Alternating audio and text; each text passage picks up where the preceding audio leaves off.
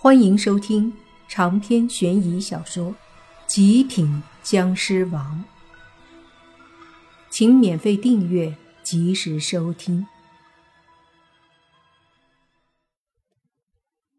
身后的野仙们从三十多个发展到五十多个，然后到了七十多个，直到后来有一百多。莫凡见到这么强大的队伍，也很无奈。但他没有丝毫停下来的感觉，必须得迅速的离开这里。跑了一段距离后，他再次回头一看，顿时大惊失色，没注意后面居然已经累积到了将近两百个野仙在追他，而且这些野仙中不乏实力高强的。这要是停下来跟这些野仙大战的话，莫凡敢确定自己百分百会被他们打得很惨。莫凡的速度再次提升，虽然带着洛言，但他飞得依旧很快。不知道飞行了多久，他回头看身后的那些野仙们，已经到了三百多了。而这时候，前方也出现了一些野仙，挡住了他的去路。莫凡抬手便准备攻击，却发现那些野仙中有一只黑色的猪。什么时候这家伙也跟那些野仙混到一起了？莫凡本来觉得挺内疚的，把这家伙给丢下了。可是现在见到这家伙跟那些野仙混在一起，挡住莫凡的去路，还喊打喊杀，莫凡顿时就来火了。而且那黑猪还是骑在一个黑色的大鹏鸟的背上，看起来威风凛凛。那挡住莫凡去路的野心总共有十几个，莫凡要对付他们其实并不难。只是这时，莫凡正要攻击，却见黑猪忽然跳起来，他的屁股对着那些野仙们，砰的一声放出一个屁，一股黑色的气息顿时把那些野仙们笼罩了。那些野仙一个个都愁眉苦脸的，哪儿还有心情攻击？其中一个野仙还在说呢。我就说这小子不是我们仙家，居然被他骗了。嗯，呃，太臭了。接着，黑猪骑着大鹏对莫凡说道：“小子，总算找到你了，你咋把我丢下了？”莫凡见状，一把抓住黑猪，对着远处飞去，一边飞一边说：“少说废话，赶紧离开这里才是重点。”莫凡的速度飞快，因为他必须得赶紧离开这，否则一旦妖仙聚集的太多，出现了一些高手的话，莫凡想再离开，估计就很难了。像这样飞行大约一个小时之后，莫凡已经靠近了西南，即将离开东北。身后的那些妖仙们穷追不舍，想要阻止莫凡离开东北的范围。原因很简单，东北野仙只能在东北活动，所以他们想要对付莫凡的话，只能在东北的范围内，超出了界限就不能踏过一步，这是野仙的规矩。以莫凡的速度，他们追了这么远都没追上，也不可能在这一时间有所突破，所以只能眼睁睁地看着莫凡离开了东北界限。飞往了西南的方向，在一片山林的上方，从那里开始就已经不属于东北的范围了。那些妖仙们看着莫凡远离，一个个都愤怒不已，然而却根本没有办法阻止，更不敢跨界。莫凡回头看了一眼，那些妖仙们全都止住不前了，于是便放下了心。对着远处迅速而去。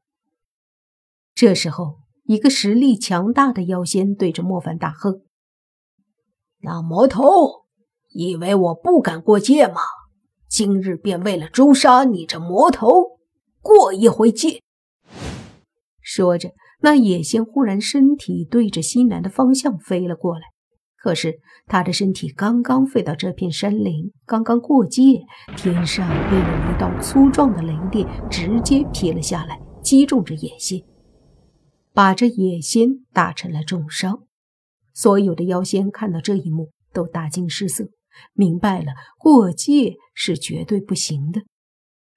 莫凡虽然不明白这什么情况，但是不用说，这是一个好消息。莫凡带着洛言和黑猪继续飞行着，整个过程中，洛言都一直在挣扎，而莫凡则是在思考着用怎样的方法能够让洛言再次安静下来。他减慢了速度，看着洛言胸口上的绿玉，于是把绿玉。摸在手里，再次贴近洛言的额头。绿玉发出绿色的光芒，灌入洛言的额头中，仿佛给予了洛言静心怡神的力量。洛言慢慢的安静了下来，接着闭上了眼睛。莫凡见状，心里一喜。现在看来，只要将这绿色的玉在洛言疯狂的时候。贴在洛言的额头，便能瞬间让他安静。平时的话，佩戴在他身上也能够起到一定的效果。知道这一点，莫凡心里安稳了很多。至少在寻找到神仙境之前，他也有了方式能够保证洛言不会再陷入无谓的疯狂之中。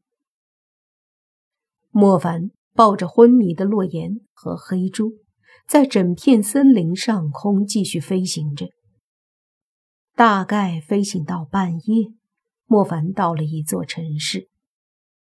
本来是想在深山老林里，但是正派中人也会找到山林里去，所以他决定还是回到城市里。主要是洛言有些吃不了这样的苦。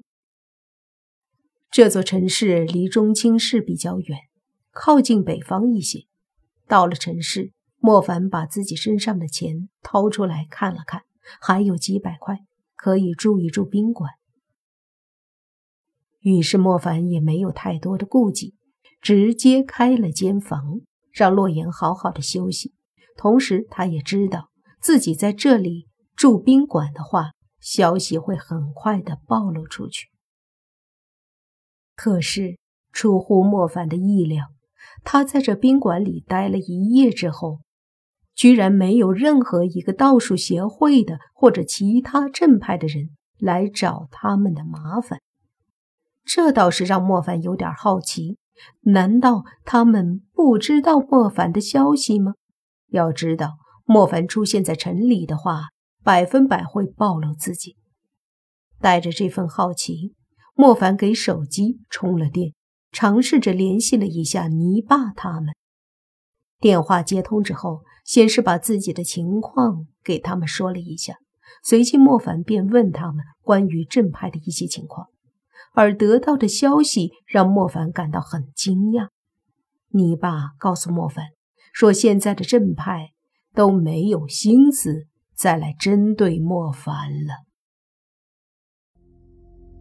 长篇悬疑小说《极品僵尸王》本集结束，请免费订阅这部专辑，并关注主播又见菲儿，精彩继续。